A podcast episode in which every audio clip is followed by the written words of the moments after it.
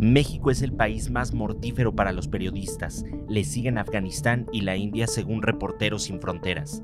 En tan solo 41 días de 2022, seis periodistas han sido asesinados.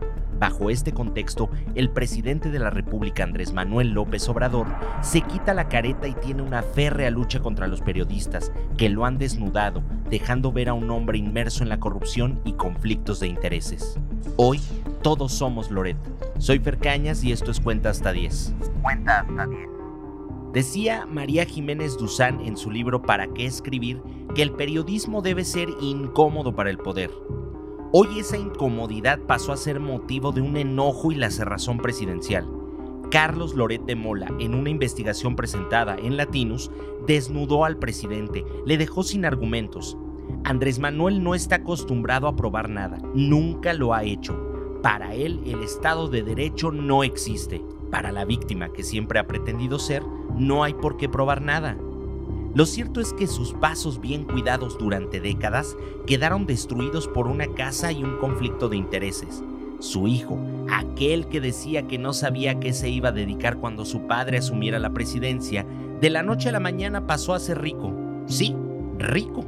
Para el común de los ciudadanos americanos y residentes de aquel país, una renta de aproximadamente 6 mil dólares mensuales es prácticamente impagable. Hoy no hay un hombre de las ligas a quien culpar, no hay un secretario en Las Vegas quien funja como chivo expiatorio. Hoy es el hijo del presidente de México quien vive como rey. Entonces me entregaron un informe, además voy a solicitarle para darle trabajo también al Instituto de la Transparencia, que cobran y no hacen mucho, que digamos, porque fueron de estos aparatos que crearon para simular de que se combatía la corrupción. Ya saben que yo tengo diferencias también con ellos, ¿no? pero formalmente les voy a pedir que soliciten al SAT, al Hacienda, para que me certifiquen los datos. Estas palabras me dan tristeza y mucho miedo. López Obrador ha dejado claro que para quien se oponga caerá todo el peso del Estado, no bajo las leyes, sino bajo el aparato de instituciones secuestradas, instituciones debilitadas. El presidente ha puesto en peligro no solo a Loret de Mola, sino a todo el gremio periodístico. Al presidente no le agrada la prensa crítica, porque en una de esas pone a pensar a sus 30 millones de votantes. El diablo con sus instituciones. Y es que para los afines al presidente su palabra es ley. Cuando Andrés Manuel López recomendó el uso del Vaporrub para tratar el COVID-19, las ventas de Vaporrub y otros ungüentos como Broncorub aumentaron del 1 al 19 de enero de 2022 según datos de la cadena La Generosa. ¿Inocente? Pareciera que sí, pero demuestra que con algo tan tonto como una recomendación de la comadre, la gente hiciera caso. Hacer caso, exacto, ahí está la clave de todo. Al presidente sus ciegos seguidores le hacen caso, aún presentando pruebas irrefutables, no lo creerán. El presidente dicta dogmas de fe en las mañaneras y sus seguidores le creen. Y quiero decir de que somos distintos, somos diferentes. Ustedes eh, se relacionan muy bien con los hombres del régimen. Estamos ante un grupo compacto, algo muy parecido a una mafia donde intervienen banqueros, hombres de negocios vinculados al poder, tecnócratas, políticos corruptos, que han eh, utilizado el poder público para beneficio de minorías a costa del sufrimiento de la mayoría de la gente. ¿No somos iguales? Desgraciadamente sí, e incluso peor, señor presidente. López Obrador ya perdió la cabeza, o más bien ha dejado al descubierto que nunca ha estado cuerdo el cuento chino de que López Obrador era un peligro para México quizás tenía poco de cuento. Andrés Manuel sí es un peligro para México, pero sobre todo para los mexicanos. ¿Por qué con esa misma fuerza con que ataca la labor periodística no lucha contra la violencia?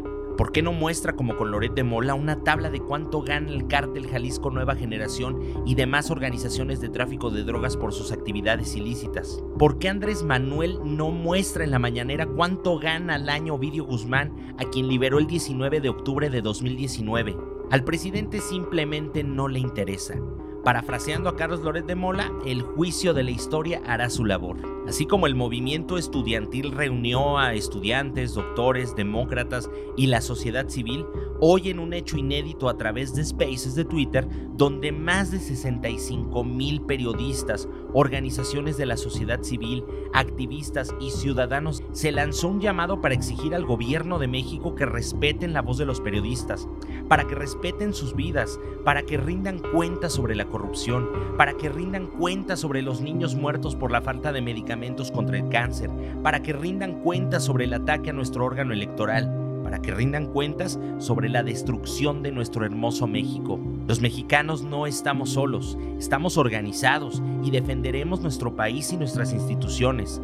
Esto sin duda será un parteaguas para la historia y para el desgobierno de Andrés Manuel López Obrador. Hoy todos, y repito, todos, debemos estar atentos y cuidar las pocas instituciones democráticas que quedan, porque en 2024 no quisiera pensar en un ataque directo a los principios en los que se basó la Revolución Mexicana, sufragio efectivo, no reelección. El pueblo tiene derecho incontestable a establecer el gobierno que más le convenga, alterarlo, modificarlo y abolirlo totalmente cuando su felicidad lo requiera.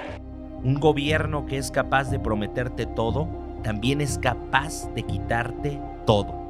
Con apego a mis convicciones y en uso de mis facultades, me comprometo a no robar y a no permitir que nadie se aproveche de su cargo o posición para sustraer bienes del erario o hacer negocios al amparo del poder público. Esto aplica, aplica para compañeros de lucha y familiares. Y familiares. Esto fue Cuenta hasta 10. Mi nombre es Fer Cañas.